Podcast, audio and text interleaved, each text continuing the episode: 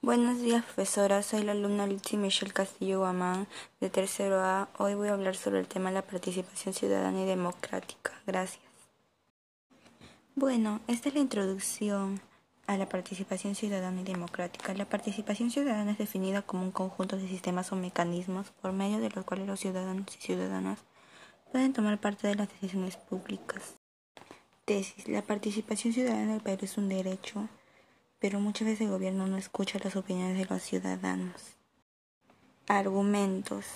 La Constitución Política del Perú de 1993 reconoce los derechos de los ciudadanos y ciudadanas a partir en los asuntos públicos del Estado. Es por esa razón que a lo largo de los años se han venido instituyendo y regulando los diversos mecanismos e instituciones públicas para que los ciudadanos puedan participar en la toma de decisiones públicas del Estado.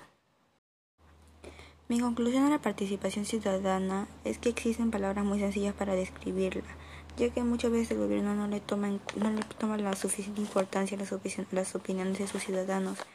Pero más allá de ello existe una ley que dice que todos los ciudadanos tienen derecho a, a formar parte de los asuntos públicos. Gracias.